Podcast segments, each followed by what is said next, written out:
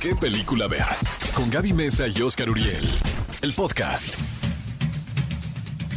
Cinefilos, bienvenidos a ¿Qué película ver? Un programa de Cinépolis aquí en ExaFM 104.9.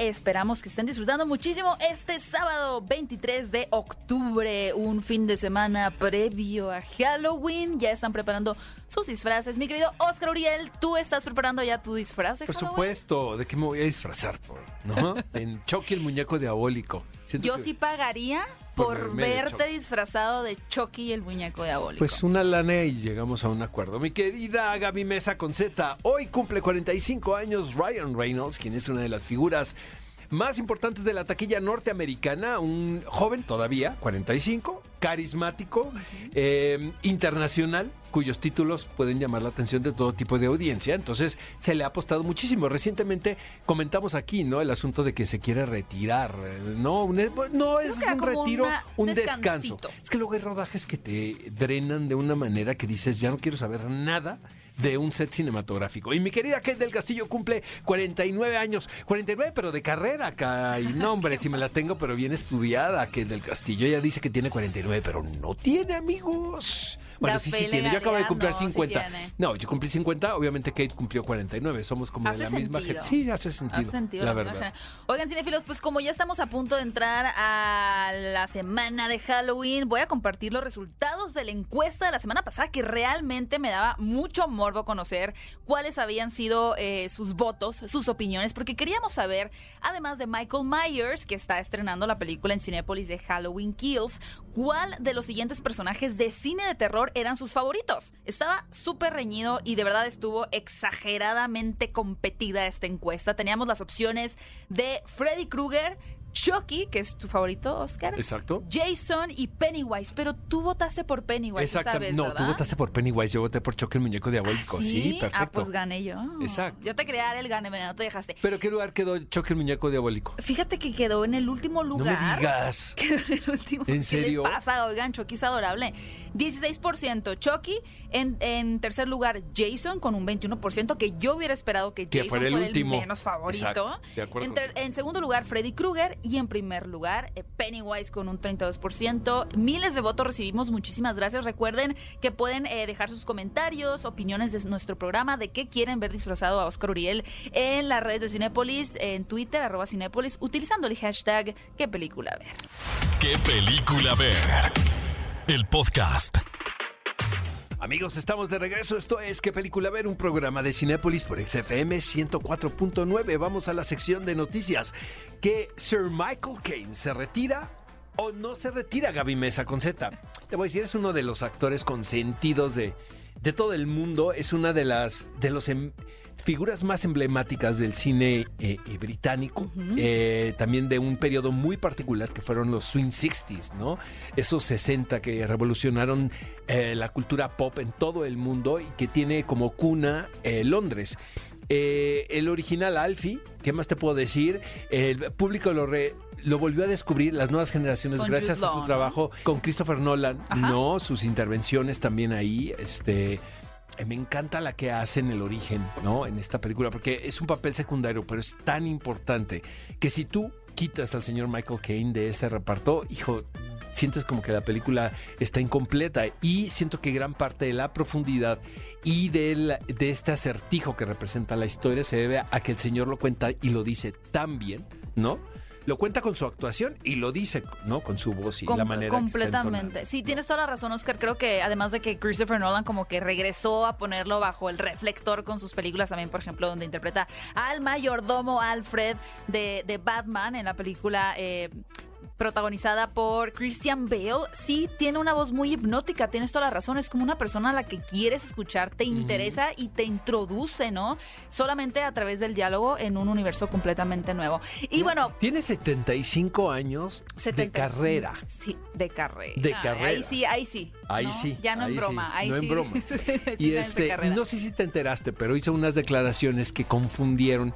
Eh, ya es una persona que anda rascando los 90, entonces de repente pues dices cosas cuando eh, tú también eres responsable de la manutención de otro tipo de personas, en este caso quienes trabajan en su agencia de representación. Entonces, como que él dijo, ya me, ahora con la pandemia no tuvo tanto trabajo, se dedicó a escribir y dice que se siente más cómodo levantar, eh, quedarse en su cama, ponerse a escribir que levantarse para ir a, a un las set. 6 de la mañana. A 5 las cinco de la mañana, están No, pero listos. fíjate, Oscar, yo creo, y como dices tú, pues de pronto tal vez ya tan acostumbrado a hablar de la carrera, creo que sí lanzó unas palabras muy confusas. Totalmente. La verdad no culpo a la audiencia porque después... eh, no, imagínate que el infarto que le ¿no? dado a su publicista, ¿no? Que fue quien salió a que defenderlo. dijo decir, lo que "Usted se quiso equivoca". decir, no, Traducción. es que traducción. Aquí van los subtítulos. Es que probablemente se dedique ahora más a escribir, pero mi cliente está abierto a cualquiera, a cualquier oferta de trabajo. Pues sí, ¿no? Oye, pero sí le deberían ya de dar chance de descansar, ¿no? Pero que- creo cuando un actor es tan apasionado y su devoción no,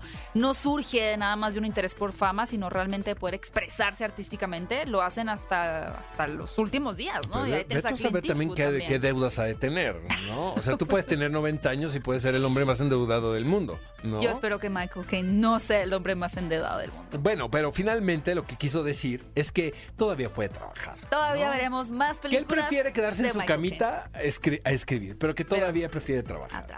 Harry Styles formará parte del UCM. ¿Qué nos puedes decir, Híjole, Gaby? sí, pues ¿Mesa miren, la verdad, yo dije primero, no voy a poner esta noticia para que no se escuche masivamente en el programa de radio, pero, pero ya es oficial. El hecho de que Harry Styles va a aparecer en la película de Eternos no es un secreto eh, que simplemente algunas personas iban a mantener, quienes ya tuvieron el privilegio de ver esta película la semana pasada que se llevó a cabo la gran premiere en, en Los Ángeles. Por ahí se hizo viral unos videos donde eh, Salma Hayek está platicando en español con Victoria Alonso, que, Que es Victoria una Alonso, ejecutiva de que la- Marvel. la queremos mucho porque sí. Sí. defiende mucho la cultura latina. Entonces de repente le dice Salma, no estás hablando en español y ella dice que aprendan el- nuestro idioma. ¿no? Exacto, se viralizó ese video. Pero bueno, ya oficialmente, además de esos primeros rumores que salieron por parte de periodistas, específicamente un periodista de Variety que retuiteó, compartió un tweet que decía que íbamos a ver a Harry Styles, ya se oficializó a través del portal de IMDB, de Internet Movie Database, que es donde podemos encontrar todo el cast, todo el elenco que, que conforma una producción y ya aparece ahí Harry Styles. Así que vamos a verlo en esta película de Los Eternos, que pues la verdad nos emociona muchísimo a Oscar y a mí. Y el personaje que supuestamente va a interpretar es al hermano de Thanos, que pues, uno diría, entonces Harry Es Styles villano. va a ser villano. Pero, No. según los cómics, ha sido un aliado también de los Vengadores. No, y de un- hecho. Es el hermano eh, buena onda, y ¿no? de hecho se enfrenta al mismo Thanos siendo su hermano. Pues Exactamente. eso no es nada extraño, ¿no? En el universo de Marvel, ¿estás de acuerdo? Amo mucho a Harry Styles. Sí, me va a emocionar. Me hubiera gustado sorprenderme, sinceramente.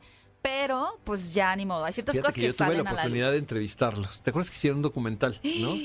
Y ¿El de One Direction? Exactamente. Y él me, él me parece, él me parecía como el más carismático desde entonces. Y después hice el- las entrevistas de Dunkirk y él estaba en la mesa con los demás, pero los demás finalmente son actores súper bien preparados, ¿eh? O sea, sus compañeros de la misma edad, pero todos egresados de RADA, de La- LAGMA, de, de las mejores escuelas De eh, de actuación. actuación que hay. Y eh, él, él eh, nunca se sintió pequeño, pues. Obviamente era el más famoso de Ajá. todos, ¿no? Bueno, pero ya cuando entras a territorios Es diferentes correcto. y te puedes como sentir un y poquito de- y- abrumado. y- y te consta que nos ha tocado eh, hablar con actores jóvenes que no están tan preparados y que son muy famosos y de repente te dicen, es que yo me siento muy inseguro en la actuación porque a pesar de que soy muy popular, pues no tengo las bases académicas que tienen los demás, ¿no? Muy- Pero el señor Harry. Styles parece que no se siente Viva intimidado por sus compañeros. Halloween Kills es todo un éxito en taquilla superando el último duelo. Pero ahí les va.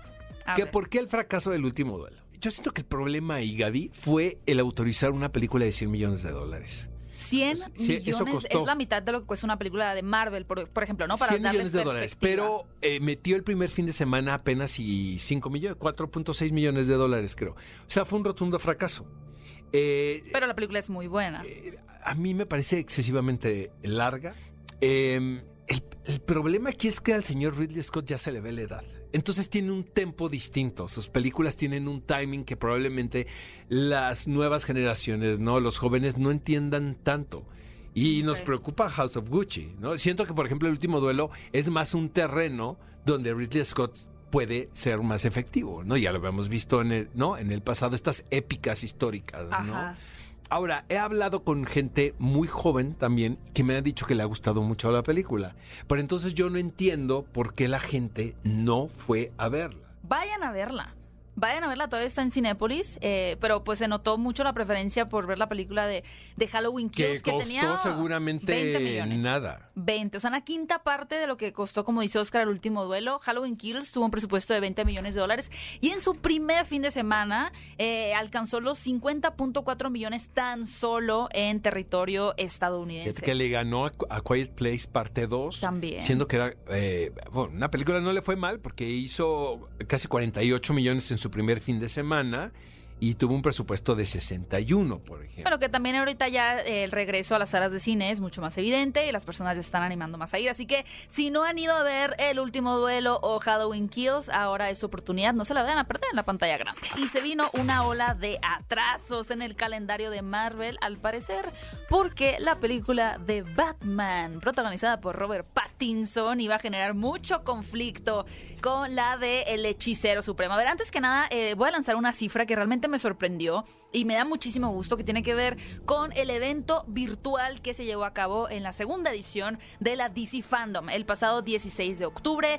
De verdad, qué impresión. La primera edición tuvo alrededor de 20 millones de espectadores y esta lo triplicó. 66 millones de personas vieron la DC Fandom. Imagínate, es, es un evento. Te digo, te voy a decir una cosa, yo la vi. Creo que la, que la producción de DC Fandom estuvo mucho mejor que la del año pasado. Y eso es como lógico, porque finalmente el año pasado pues estaban eh, explorando exactamente el, el- el- el canal de comunicación. Siento que aquí estaba mucho, se acercaba más mucho, mucho a un programa de televisión, muy bien editado. Eh, las conducciones me parecieron que eran mucho más orgánicas que la del Mm. año pasado. Me parece muy superior DC Fandom a Comic Con digitalmente hablando, o sea, en su versión digital, ¿no? Eh, aunque el año pasado creo que eran muchas primeras veces. Entonces había como más, más expectativa. Aquí obviamente todos estábamos porque queríamos ver el tráiler de The Batman, ¿no? Eh, que fue lo que hicieron al Que- final. que estuvo Nos tuvi- grandioso, Nos tuvimos, sí, ahorita eh, eh, platicamos de eso. Tu- tuvimos que esperarnos como horas, ¿no? Para que llegara ese momento. No me aburrió, la verdad. Eh, DC Fandom, me pareció que la mesa redonda que hicieron de Supergirl me pareció como muy adecuada. Smallville. Eh, exactamente. Yo la verdad, de repente cuando no, no- no tengo mucho que hacer, veo los programas de la CW. Pero este, pero vaya, it, it pays off, ¿no? O sea, el final estuvo buenísimo. Sí, realmente. Y, y me- y se me hizo muy increíble la, la presentación que, que hizo Matt Reeves en conjunto con Robert Pattinson y con eh, Kravitz. Soy Kravitz. Exactamente, con Zoe Kravitz. eh, que quien me da la impresión va a ser una gran Híjole. gato.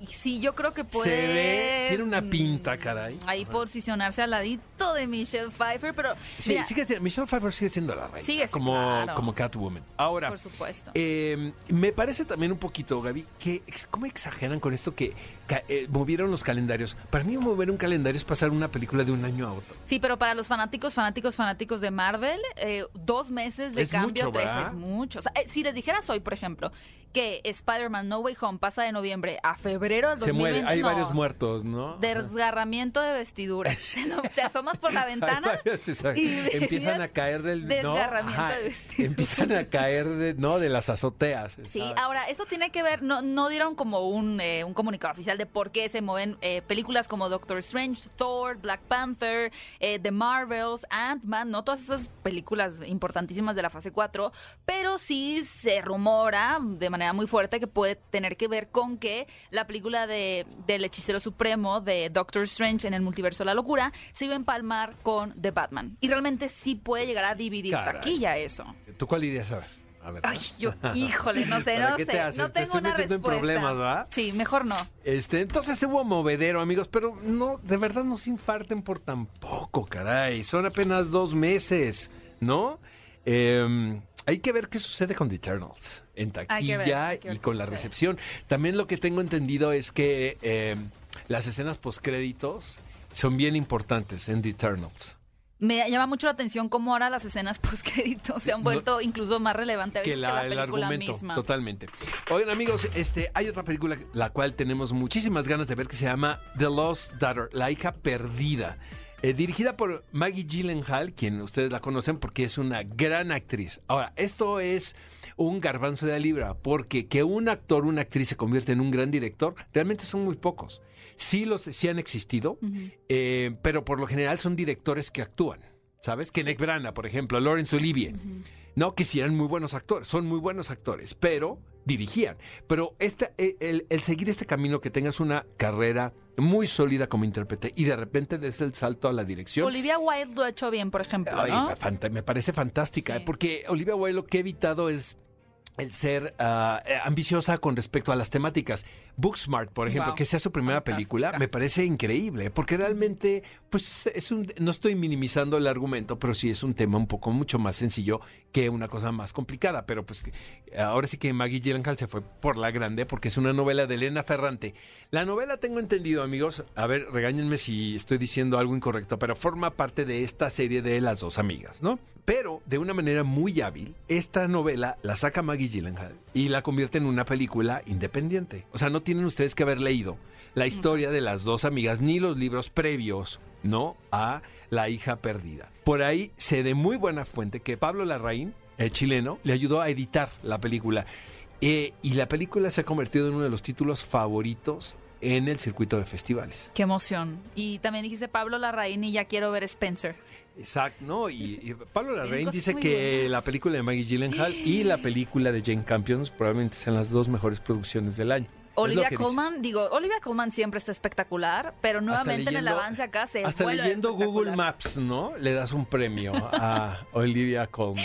Oigan, cinefilos, es momento de compartirles la nueva encuesta de la semana porque claro que sí, finalmente llega a las salas de Cinépolis Dune, Duna, que de verdad qué maravillamos hablar de ella al regresar, pero queremos saber por el día de su estreno, la semana de su estreno, quién de los siguientes actores y actrices que forman parte del reparto es tu favorito, del cual te consideras más fan. A ver, Las opciones son Javier Bardem, Zendaya o Zendaya, Jason Momoa o Timothy Chalamet. Zendaya. Ay, bueno, pues sí, ya me la robaste. Yo voto por Zendaya. No, pues yo me voy a quedar con Timothy, la verdad es que... Pues sí, vas a ganar. No estoy tan segura. De Vas hecho, eso me da mucha curiosidad Vas saber los resultados. Vayan a votar a dónde? A las redes de Cinépolis en Twitter, arroba Cinépolis, súper fácil. Voten por su favorito y si también ah, es otro personaje, eh, Oscar Isaac, Rebecca Ferguson, déjenlo también por ahí y la siguiente semana les estaremos compartiendo los resultados. ¿Qué película ver? El podcast. Cinéfilos, estamos de regreso en ¿Qué película ver? Muchas gracias por estar con nosotros porque vamos a platicar de los estrenos que llegan a la pantalla grande este fin de semana. Pero antes, uno de los estrenos que tenemos para toda la familia, una animación fantástica, es Ron da Error. Se trata de una producción de Disney y por lo mismo Disney y Cinépolis tienen para ustedes cinco kits geniales, padrísimos de esta película. Ahora, Mucha atención, porque esta dinámica no va a estar limitada solamente a las personas del área metropolitana de la Ciudad de México y alrededores, sino que es una dinámica nacional. Pueden participar de cualquier estado de la República. Nosotros se los vamos a hacer llegar a su casa estos kits. Ahora, si ya has ganado otro premio aquí en los últimos meses, lamentablemente pues no podrás participar porque queremos darle oportunidad al resto de los cinéfilos que no han tenido esta oportunidad de otras partes de la República. Ahora sí, estos premios van a ir a las primeras cinco personas que suban a Twitter lo siguiente. Es un kit de Ron da Error. Tienes que responder las siguientes preguntas. ¿Cuáles son para ti las mejores cualidades de tu mejor amigo? Responde utilizando el hashtag qué película ver y arroba a Cinépolis, arroba Cinépolis. Mándanos una captura de pantalla de que nos sigues en nuestro podcast de Spotify o en iTunes. Nos puedes encontrar como qué película ver. Así de sencillo, solamente responde cuáles son para ti las mejores cualidades de tu mejor amigo. Utiliza el hashtag qué película ver, arroba a Cinépolis y mándanos una captura de pantalla de que nos sigues en nuestro podcast o de que calificas también eh, nuestro podcast de qué película ver. Por supuesto, no se pierdan Ron da error. Compren su boleto desde ese momento en la aplicación o también a través de cinepolis.com. Les aseguramos que les va a encantar. Muchísima suerte. Amigos, y el momento ha llegado. ¿Qué película vamos a encontrar en salas cinematográficas? Obviamente estamos hablando de la producción del año, caray. Definitivamente. Duna. Dune. Suenan los tambores. Que le hemos visto y que nos ha gustado muchísimo. ¿Estás de acuerdo, Gaby? Que Mesa, dejaste, dejaste tu montadito a la mitad por irte a verla en España también, Oscar. Te voy a aunque ya decir la una cosa. visto. Voy por la tercera, porque no la he visto en, En IMAX. IMAX. Exacto. Sí, creo que es importante. La he visto en pantalla normalita, pero quiero vivir la experiencia. Y aparte voy con amigos, ya sabes, ¿no? O sea, en cuestión de divertimento. Finalmente, bueno, no, la de España también fue de divertimento. La, la- la única de trabajo, pues, y entre comillas, fue la primera vez porque hice las entrevistas, por cierto, y tenía que ver. Y, y- y- y tuve- tenía que ver la, la película y estaba yo muy contento porque tenía muchas ganas de verla. Pero finalmente llega esta película, amigos, que eh, miren, es, dice el mismo director que no sabe si es su mejor película o si va a ser alguna superior, pero que sí es un título definitivo en su carrera porque... Finalmente, cuando le regalan a él la novela, y tenía 14 años de edad, es cuando justo en ese momento estaba decidiendo él si se iba a dedicar al quehacer cinematográfico. Entonces, eh, le cuesta trabajo el, el separar estos dos temas, porque sé que básicamente convergen en, en un momento y que él tenía que hacer su versión cinematográfica de Duna porque la tenía que hacer. Ya ¿no? era como una misión de vida, ¿no? Y, y fíjate, Oscar, yo quiero aprovechar también este espacio para resaltar algo que es bien importante, porque de pronto me empecé a topar con comentarios en redes sociales que decían, ya vi la película, pero no me encantó porque es una copia de, De la- Star de de Wars. Y Galaxias. sentía así como un, Pues las- un estudiar, láser en amigos, el corazón. exacto. Pues miren, les voy a decir una cosa. Eh, la novela original de Frank Herbert realmente fue la que sentó las bases, Exacto. de la que empezaron a, a surgir todas estas eh, odiseas o historias épicas, como por ejemplo Star Wars. Es decir, George Lucas se inspiró en la novela de Dune, escrita por Frank Herbert, para crear este imaginario de Star Wars. ¿no? También ha tenido una influencia muy grande en, por ejemplo, en el libro de, de Juego de Tronos, incluso si pensamos como en Harry Potter, ¿no? J.K. Rowling solamente también lo tomó Lo de que es referencia. increíble de esto, Gaby, es que se retro- retroalimentan. En este caso, también creo que el canadiense, el que ve cuál el director, eh, retoma varias cosas de George Lucas, por ejemplo. Entonces, finalmente, viene siendo un círculo perfectamente De cerrado, acuerdo. ¿sabes? Y que de eso se trata el arte. O sea, también no es de yo lo hice primero, ¿no? Sino cómo eh, qué dejaste y cómo lo superaste o cómo lo cambiaste, ¿no? Entonces yo creo que esta leyenda del héroe, ¿no? Que está Sí. muy bien interpretada por Timothée Chalamet, ¿no? Siento que era es esta película finalmente lo convierte en el actor joven más Ya, importante de la industria cinematográfica. Viene, eh, o sea, viene eh, es el nuevo Leonardo DiCaprio, eh, definitivamente. Estoy ¿no? completamente de acuerdo contigo. Pero hacía falta, o sea, hacía falta ver este Es- personaje que él pudiese llevar el rol protagónico con el con, con el con la dignidad, el orgullo, el no, el aplomo que lo hace, sobre todo respaldado por un Es elenco decir. espectacular. Dice Zendaya que ella llegó después poquito después de la mitad del rodaje, o sea, ya estaban muy avanzados, ¿no? Y quienes hemos visto la película saben perfectamente de qué les hablamos, ¿no? Entonces dice que ella llega y que ve, pues este, era como ir a otro mundo.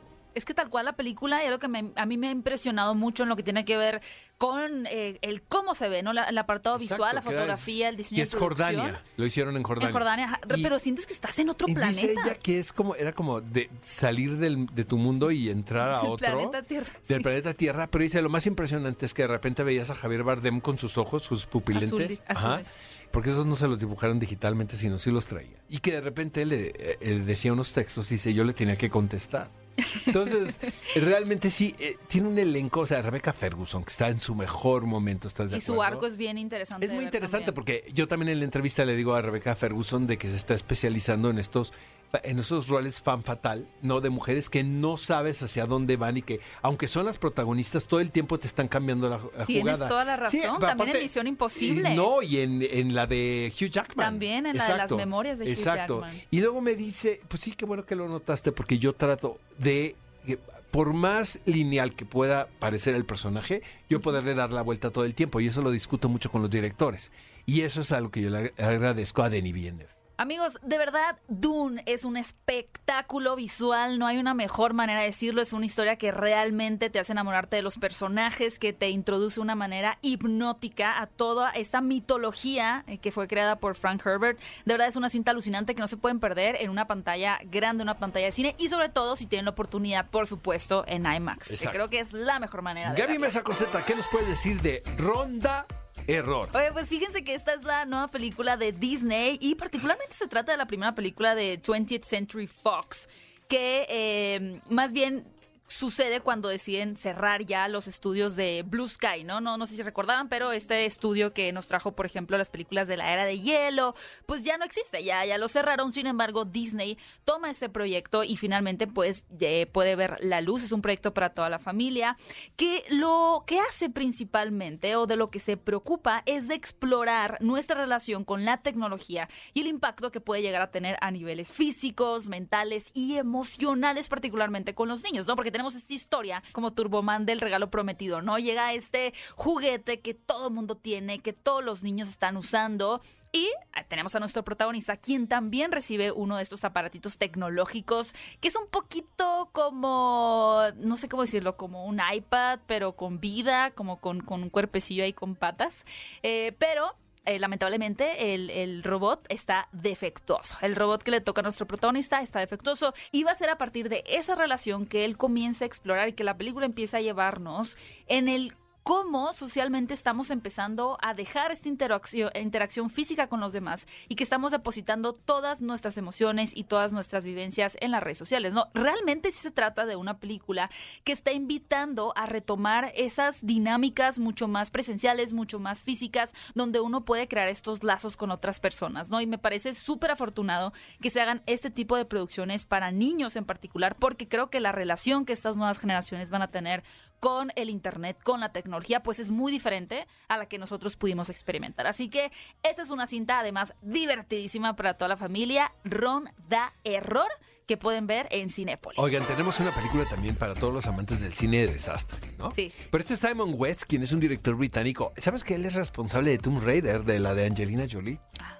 Y ahora tiene una película que se titula Fuego en el Cielo, la cual ha estado guardadita por ahí en la cartelera cinematográfica, ¿no? Exactamente, estábamos esperando el momento perfecto para estrenar esta película de desastre que tiene que ver con, ya saben, estos lugares paradisíacos, estos resorts, estos hoteles donde pues uno va a descansar, a desconectarse. Tuvimos una tragedia, por ejemplo, con el tsunami, ¿no? También, que, que son estos lugares muy bonitos, pero que por lo mismo de que están tan alejados de la civilización y más cercanos a la naturaleza, pues pueden dar pie a que sucedan catástrofes naturales. Y en este caso es un volcán que están yendo a a estudiar unos geólogos y que de pronto, por supuesto, todos sabemos, va a desatar un infierno porque va, va a tener sus erupciones. Y vamos a ver ahora sí que toda la aventura, toda la travesía de tratar de sobrevivir, de tener el menor número de bajas posibles. Una historia de acción, una historia épica, que realmente si ustedes disfrutan de ese tipo de producciones, pues con todos, eh, todo el espectáculo que conlleva, seguramente la van a disfrutar. Ya dijo Oscar, el título es Fuego en el Cielo y es una cinta dirigida por Simon West viene la noche de Halloween, la noche de brujas y por supuesto tenemos una recomendación que tiene que ver con el tema. Cuando el demonio llama forma parte esta película de la cartelera embrujada de Cinépolis y es dirigida por Thor Danielson y Oscar Melander. Y justo pues tiene que ver con esta idea, ¿no? Macabra, en donde una familia se muda. Siempre es una mala idea, ¿no? Todo, cuando nos Aguas vamos a con las mudanzas, amigos. Y más si van al bosque, ¿no? Esas casas solitarias en el bosque, evítenlo, por Red favor. flag. Aunque estén regaladas las rentas, ¿no? aunque tenga el atole al lado muy bueno. Sí, y entonces el niño, pues ya saben, de pronto, aunque todo parece muy mágico, comienza con esta frase que le puede poner a cualquier padre los pelos de punta, que es, tengo un nuevo amiguito. Uy, ya que otro. En el bosque. Eso no puede estar bien. pero todavía semáforo rojo cuando empieces a hablar con las paredes. No, bueno, ya. Ya. O sea, ya es catástrofe a la vista. Se trata de hecho de una producción sueca que de pronto a mí me parece muy fascinante pues ver cómo otras culturas abordan eh, el terror, ¿no? Cuáles son las cosas que a ellos los asustan y cómo también podemos tener eh, esas experiencias compartidas. Así que, pues, como parte de la cartelera embrujada de Cinépolis, no se pierdan cuando el demonio llama. Amigos, y la preventa está activa para The Eternals. Y vaya que tenemos ganas de ver esta película de Marvel, protagonizada nada más y nada menos que por Angelina Jolie, Sal Hayek, Kit Harrington, un gran reparto. Vamos a ver esta fase, ¿no? Esta, este, esta nueva familia dentro de la fase de, de Marvel. Es la cuarta, ¿verdad? Es la cuarta fase, sí. Es ahora sí ya entrada con todo después de Shang-Chi. Y también vamos a ver cómo se hilan las historias entre todos los personajes. nos dicen que las, em, que las secuencias de postcréditos son muy importantes para ¿no? Para continuar, conectar. con, conectar y continuar con, hasta el con estas tramas. Y por supuesto, la edición número 25 del Tour de Cine Francés eh, nos ofrece títulos increíbles. Este, eh, traemos las entrevistas de Timothée Chalamet, Zendaya, Rebecca Ferguson y Denis Villeneuve. ¿Qué película ver? El podcast.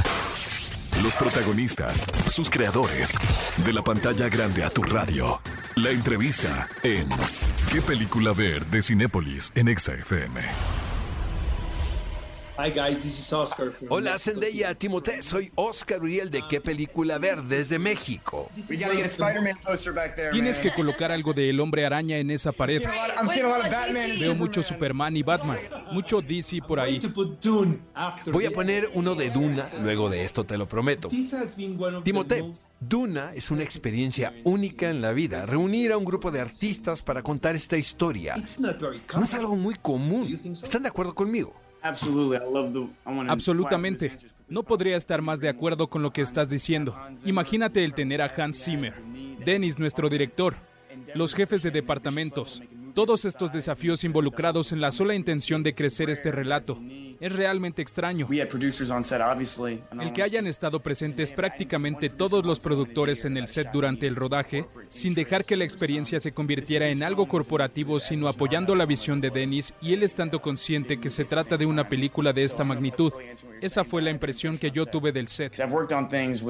He trabajado con importantes realizadores, ya actores en el pasado, cuya perspectiva es un tanto indie, porque al final es mucho más seguro. Pero aquí no. Siempre se tuvo conciencia de la dimensión de la producción y también la consideración por el amor a la novela y la legión fiel de lectores que ya existe. Realmente es raro en esto.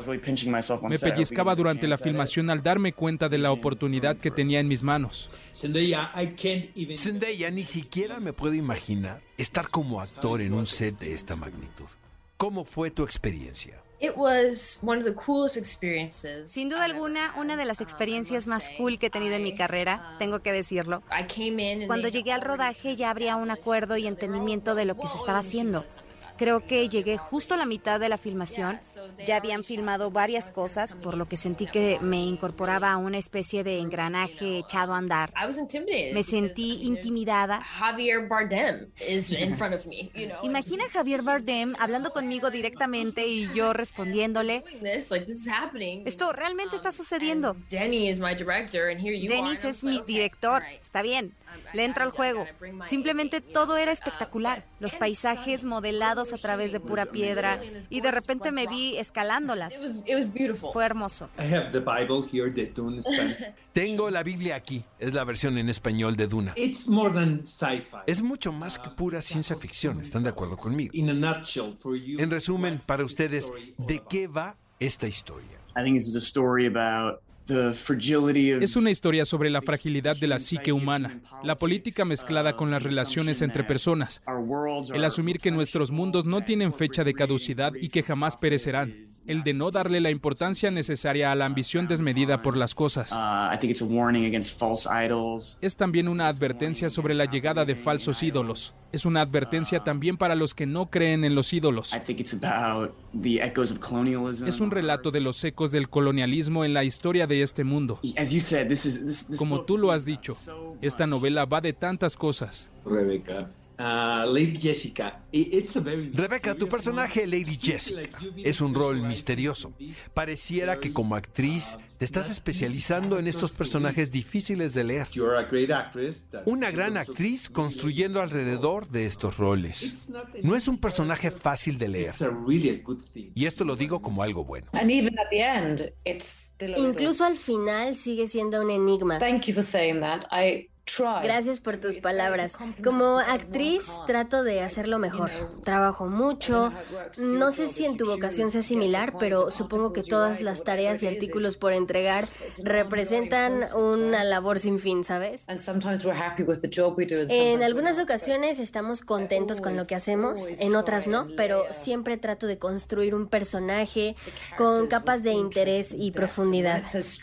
Si me indican que fuerte, busco lo débil. Cuando me dicen que es vulnerable, voy hacia el lado opuesto. Así, las cosas se convierten en algo mucho más interesante. I don't want you Trato de evitar que ustedes como audiencia sepan claramente hacia dónde voy como actriz. I can imagine. Denis, no me puedo imaginar un desafío más grande que este.